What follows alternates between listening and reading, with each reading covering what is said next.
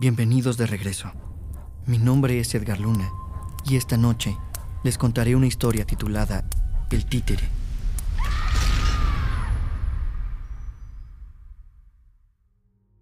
Susana era una niña de 8 años, alegre y juguetona, como casi todos los niños de esa edad.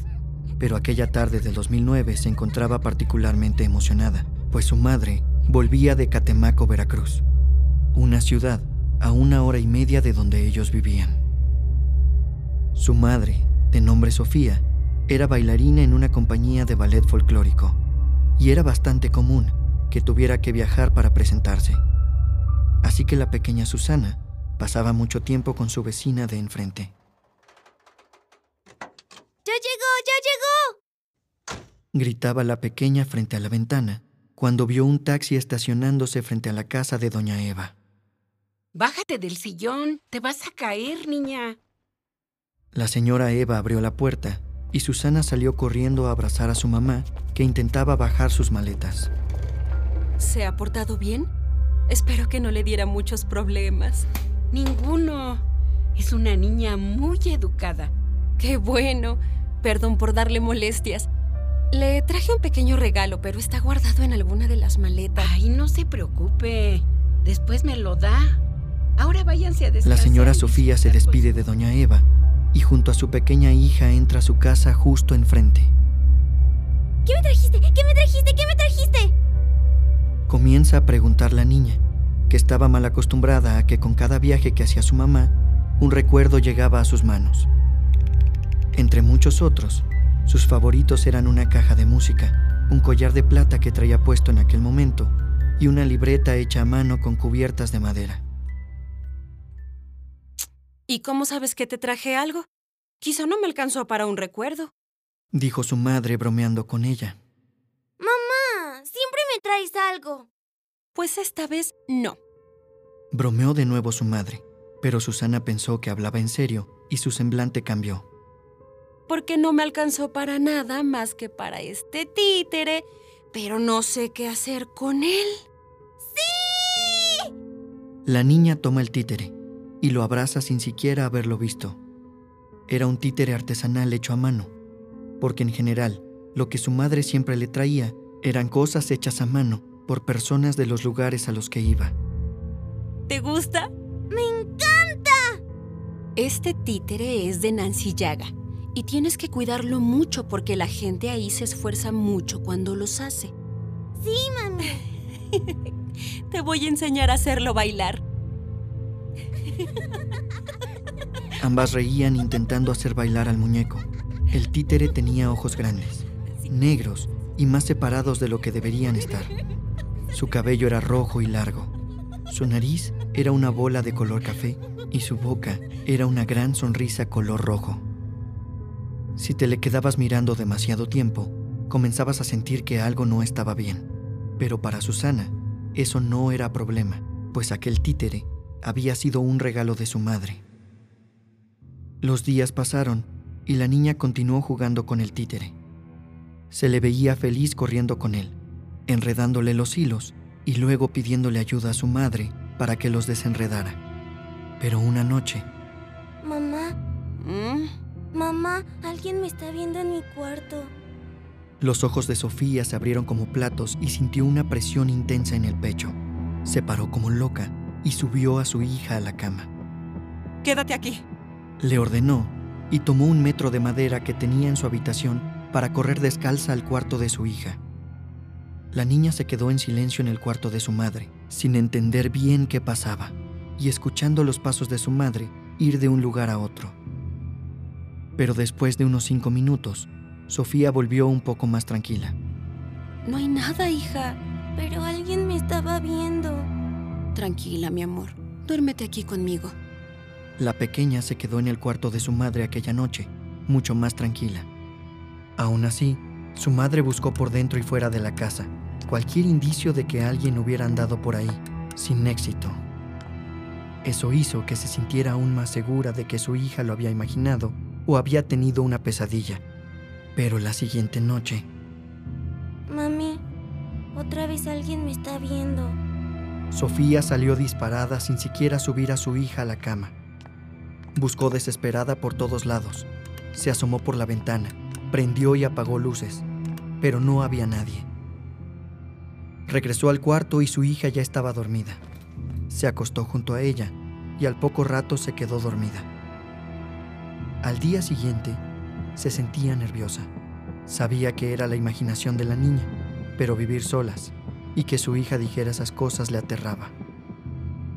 Volvió a caer la noche. Sofía estaba inquieta y no pudo dormir. Así que cuando su hija entró corriendo, la cargó en brazos y la llevó a su cuarto.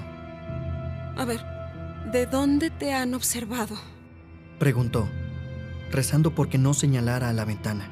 Pero la niña levantó su manita y señaló hacia el lado contrario de la ventana, cerca del armario, junto a una silla. La mamá la bajó extrañada y se acercó para buscar algo, porque en realidad no sabía qué buscaba. No hay nada aquí. Mi amor, ¿qué te ha observado? No lo sé, algo. Y a veces escucho cosas. Sofía sintió un escalofrío. Aunque definitivamente aquello era producto de la imaginación de la niña, la tomó en brazos y se la llevó a su cuarto. Durmieron tranquilas aquella noche.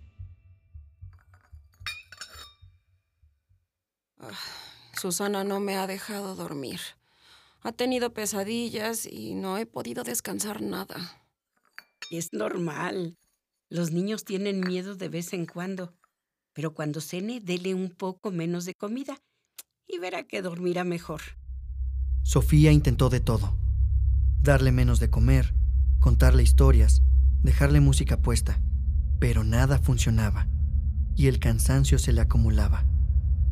Eventualmente dejó de creerle a la niña y la mandaba de regreso a su cuarto. Hemos revisado tu cuarto muchas veces. Tienes una luz. Ya te mostré que no hay nada. La niña volvía llorando a su cuarto. Siempre se quedaba dormida en algún momento, pero eso no impedía que sintiera miedo. Hasta que una noche... ¿Mamá? Vete a tu cuarto. Mi títere está bailando. Pues guárdalo y duérmete. No, está bailando solo. Su madre no le creyó. La dejó dormir ahí por esa noche porque tenía mucho miedo. Pero cada vez se le agotaba más la paciencia y le creía menos. La madre nunca encontraba o veía nada de lo que la niña decía. Mami, me aventaron esto a la cabeza. Mami, el títere baila de nuevo. Mami, mi caja de música se Mami, el títere se movió de lugar. Mis luces se prenden y se Mami, alguien se ríe en mi cuarto. El títere no está. Mami, tengo miedo. Mami, mami, mami. ¡Ya basta! No hay nada en tu cuarto. Si el títere te da miedo, mañana lo guardo en la bodega. Acuéstate y duérmete. Y así lo hizo. Al día siguiente, Sofía tomó al títere y lo guardó en la bodega con la esperanza de que su hija se tranquilizara. Tuvieron un par de noches calmadas, pero eventualmente... Mami. ¿Qué? El títere está en mi cuarto. La mamá, un poco molesta, pero intentando ser comprensiva con la niña, la llevó a su cuarto y le mostró que no había nada ahí, que el títere estaba en la bodega bajo llave. ¡Estaba ahí! dijo señalando hacia un rincón. Pues yo no veo nada. ¿Tú sí? No. Los meses pasaron y a Susana nunca dejaron de ocurrirle cosas de ese tipo. Y poco a poco dejó de acudir con su madre porque nunca le creía. A veces hasta la regañaba y siempre le probaba que el títere seguía guardado en la bodega. Unos días después, llegaron unos tíos de Susana de vacaciones. Venían de Tijuana y tenían mucho tiempo sin ver a la pequeña y a su madre. Ay, pero qué grande estás. La última vez que te vi, ¿me llegabas hasta aquí? Dio el estirón recientemente. Mucha de su ropa ya no le queda. Como solo tenían dos cuartos, los tíos se quedaron en la habitación de Susana y ella compartió el cuarto con su madre. Esto la tranquilizaba, pues dormir con su mamá la hacía sentir segura. Aquella noche, todos durmieron tranquilos. Susana no se despertó y Sofía logró descansar más de lo normal. Oye, Sofi, ¿tú quitaste el muñeco que estaba en el buró? Ah, no. ¿Cuál muñeco? Ah, es que a mitad de la noche me despertó un ruido y vi a un muñeco que no había notado en el cuarto. Era como un títere, de cabello rojo largo y boca sonriente pintada. Creí que lo habías guardado. Todos los vellos del cuerpo se le erizaron a Sofía. Ese títere llevaba meses guardado en la bodega bajo llave.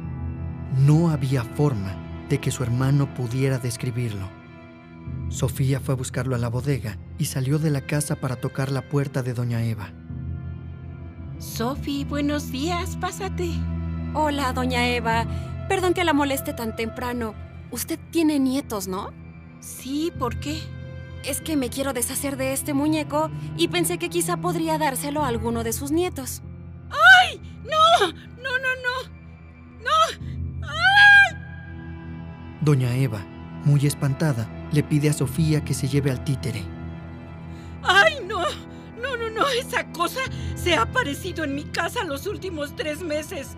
Mueve las cosas del lugar y a veces me despierta. Llévatelo, por favor, llévatelo.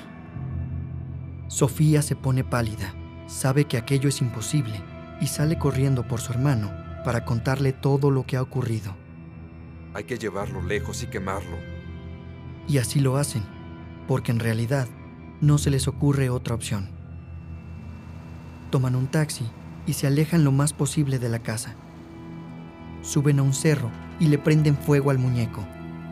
La gente que vive al pie de aquel cerro escucha un grito desgarrador, pero nunca se enteran que viene de aquel títere. Muchas gracias por habernos acompañado. Si tienes alguna historia que te gustaría que contáramos, envíala a junto al fuego podcast. En este capítulo, escuchaste a Elizabeth Infante como Susana, Beth como Sofía, Lucía Fernanda como Doña Eva, Oscar Garibay como el tío y a un servidor, Edgar Luna, como el narrador. Relato basado en la historia de Susana Montserrat. Agradecemos a Black Media Productions por las facilidades brindadas para la realización de este podcast.